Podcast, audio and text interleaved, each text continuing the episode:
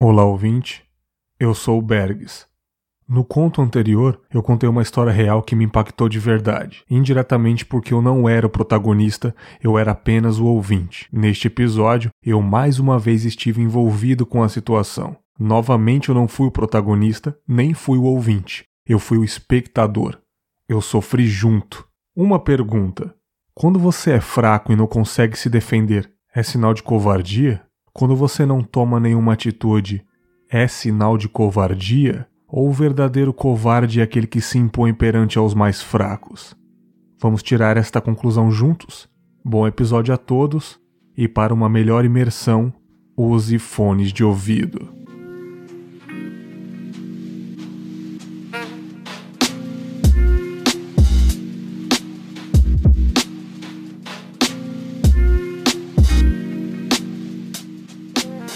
O ano era 2005. Eu estava no final do ensino fundamental, oitava série. Eu acho que foi o primeiro ano impactante de verdade para mim, pois eu tinha acabado de ir para um colégio novo, longe de casa. Minha mãe resolveu me transferir porque eu não estava me comportando direito no colégio do meu bairro. E ela também queria fazer uma experiência comigo.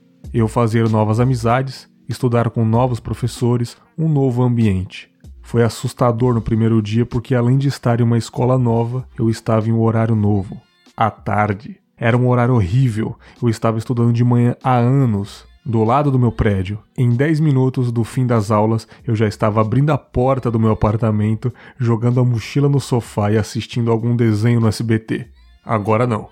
Eu teria que almoçar rápido para não perder o horário do meu ônibus, sair no sol do meio-dia para ir à escola e ficar até escurecer. O primeiro dia de aula foi assustador, porque era o primeiro dia em uma escola nova, primeiro dia no ensino fundamental, primeira vez estudando longe de casa. Uma escola toda pichada, com aspecto de lugar violento, com certeza era um novo mundo para mim. Eu pareço estar exagerando, mas para um moleque de 14 anos que não era muito de sair das redondezas de onde eu morava e de repente estudar longe de casa, foi sim muito assustador. Eu lembro de olhar pela janela da sala de aula, já quase no final do primeiro dia, e pensar: eu não vou voltar amanhã. Eu não vou voltar amanhã. Claro que tudo isso não passou de uma histeria porque eu estava entrando em um novo ciclo. A minha vida saiu da rotina. Com o tempo, as coisas foram se acalmando, eu fui criando algumas amizades. Meu amigo Fábio, que também é ouvinte do Confábulas, é um dos amigos que eu levo até hoje para a vida. Um amigo em comum nosso, o Marcelo, que infelizmente não tenho mais contato, foi uma baita amizade na época, sim.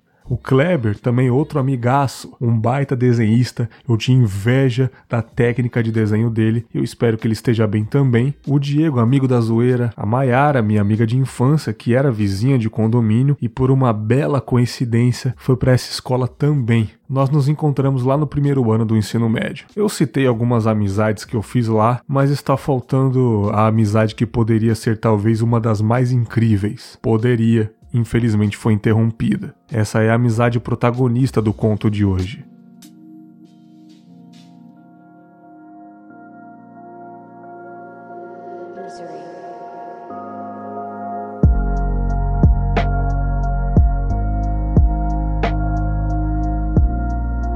Para deixar o conto com mais liberdade, eu vou mais uma vez trocar o nome da pessoa, Rafael.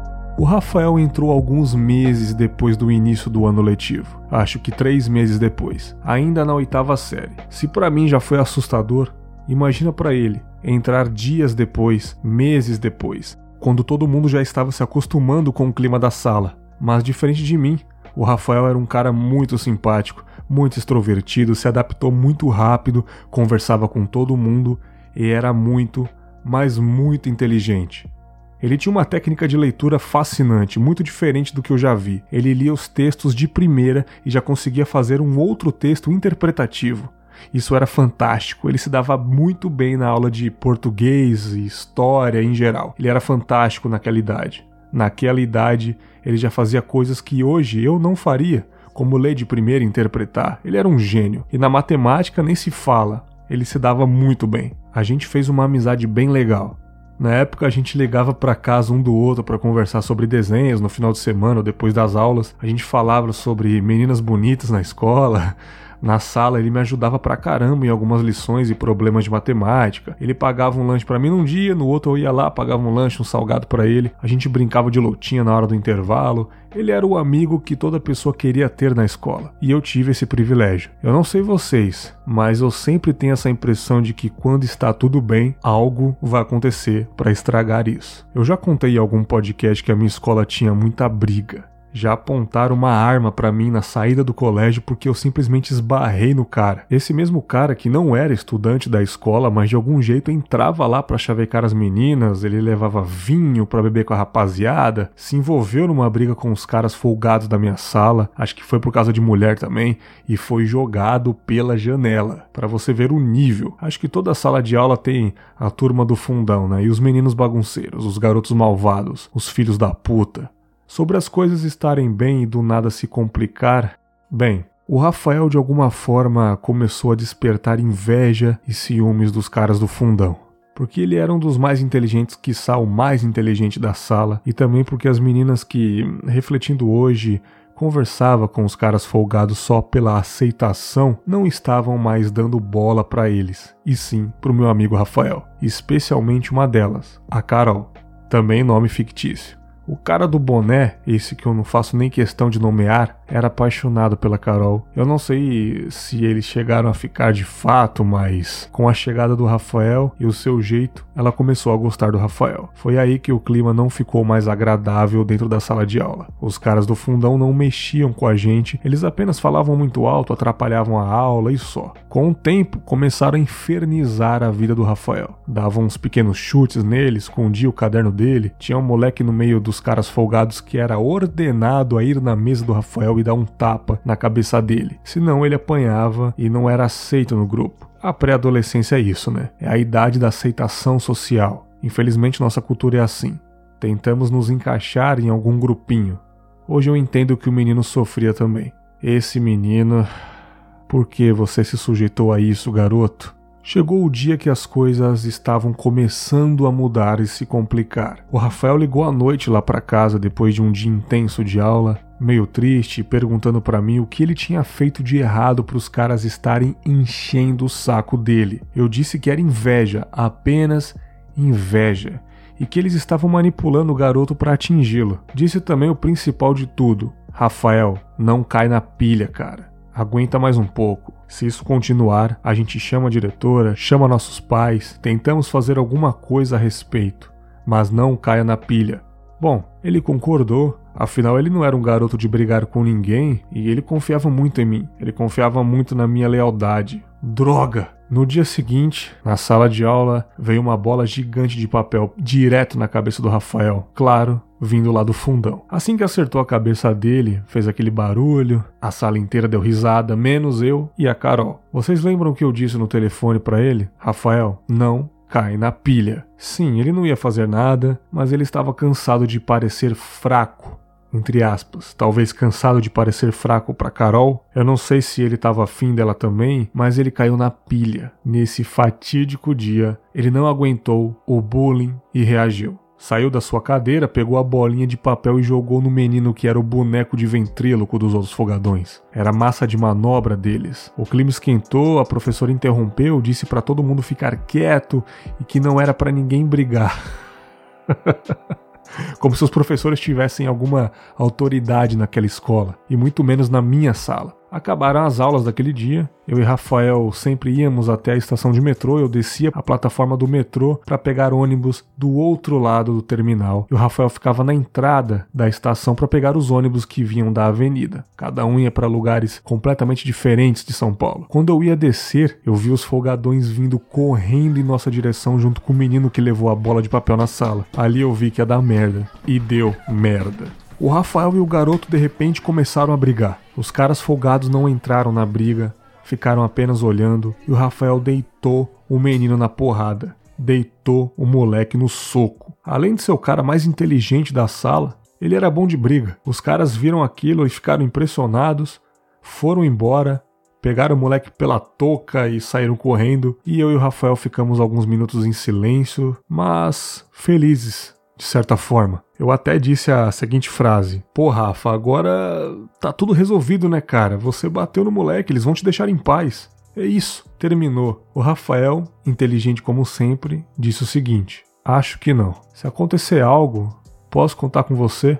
Eu disse que sim. No dia seguinte, a gente entrou na sala. Normalmente, os caras folgados do fundão estavam quietos, um menino que apanhou estava junto com eles, bem recolhido no canto, e na minha cabeça, na minha mais ingênua imaturidade, não ia acontecer mais nada. Estava tudo em paz. Eu disse pro Rafael que eu ia ao banheiro, pois o professor estava atrasado. O Rafa deu uma olhada para trás e disse: Cara, não tem como você segurar e ir depois da aula? Eu sorrindo disse que era jogo rápido, coisa de cinco minutos, eu não ia demorar. E fui.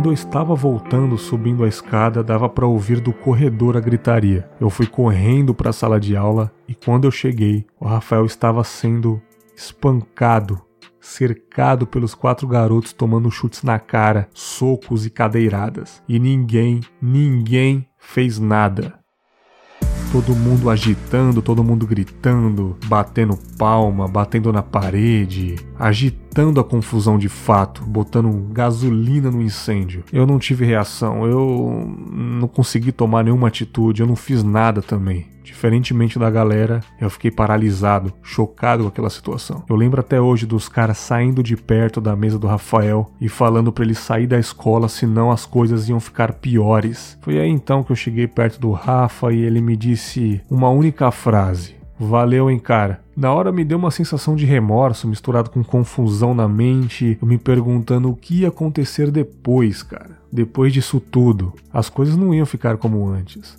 O Rafael, com toda a sua personalidade, simplesmente levantou de cabeça baixa, com a boca pingando de sangue, nem sequer pegou o material escolar, apenas desceu e não subiu mais.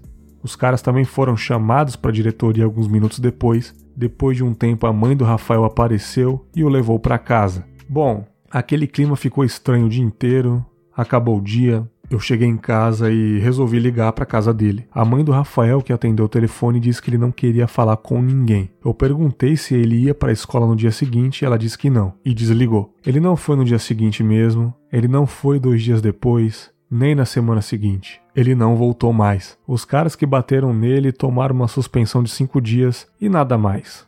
Apenas isso. Eles conseguiram o que queriam: se livrar do Rafael, se livrar de uma concorrência, se livrar do cara popular, o cara que estava tirando o destaque deles. Depois de um tempinho eu fiquei sabendo pela professora que o Rafael tinha voltado para a escola perto da casa dele. Eu não sei qual foi o real motivo dele sair de lá e vir estudar comigo. Com certeza não foi o mesmo motivo que o meu. Precisamos falar sobre o bullying. É uma atitude covarde, uma ação totalmente repugnante, violência com um colega de escola, aquela zoeira, entre aspas, zoeira exagerada, o foco só naquela pessoa durante muito tempo. Isso acaba com o psicológico. Tudo bem, era uma garotada de 14, 15 anos, você pode dizer isso, mas é nessa idade que os traumas acontecem. Eu nunca vi mais o Rafael e eu espero que ele esteja bem, espero que não tenha tido nenhum tipo de trauma social e que de alguma forma relembre dessa história com tranquilidade. Por incrível que pareça, eu estudei com um desses caras que bateu no Rafael por mais três anos até a gente se formar. Ele mudou muito com o passar dos anos. Ele não era mais aquele cara folgado, eu tenho certeza absoluta que ele tinha problemas em casa. Sabe por quê? Porque um dia o pai dele apareceu do nada na diretoria, na hora do intervalo, e ele ficou extremamente assustado. Ele estava sorrindo com uma garotada lá, o pai dele apareceu, ele tomou um susto com a presença, ele abaixou a cabeça e foi, sem falar nada. A base de tudo é dentro de casa. Não há motivos para uma criança ser agressiva na escola e carente de atenção quando se tem atenção no seu lar. Eu tinha muito amor dentro da minha casa. Eu tinha uma pessoa que me defendia de tudo e todos. Talvez esse garoto que agitou todas as situações de brigas era o que mais precisava de ajuda. Olhando para trás, eu realmente não sei qual é o meu sentimento sobre não ter ajudado o Rafael, já que eu cheguei na sala e já era tarde demais. Até hoje eu me pergunto em que posição eu devia estar Acho que infelizmente foi uma tragédia, foi uma situação ali que acontece até hoje. E se você que está ouvindo tem filhos, verifique o ambiente para ele não se tornar a vítima, ser agredido ou ser o agressor. Até breve.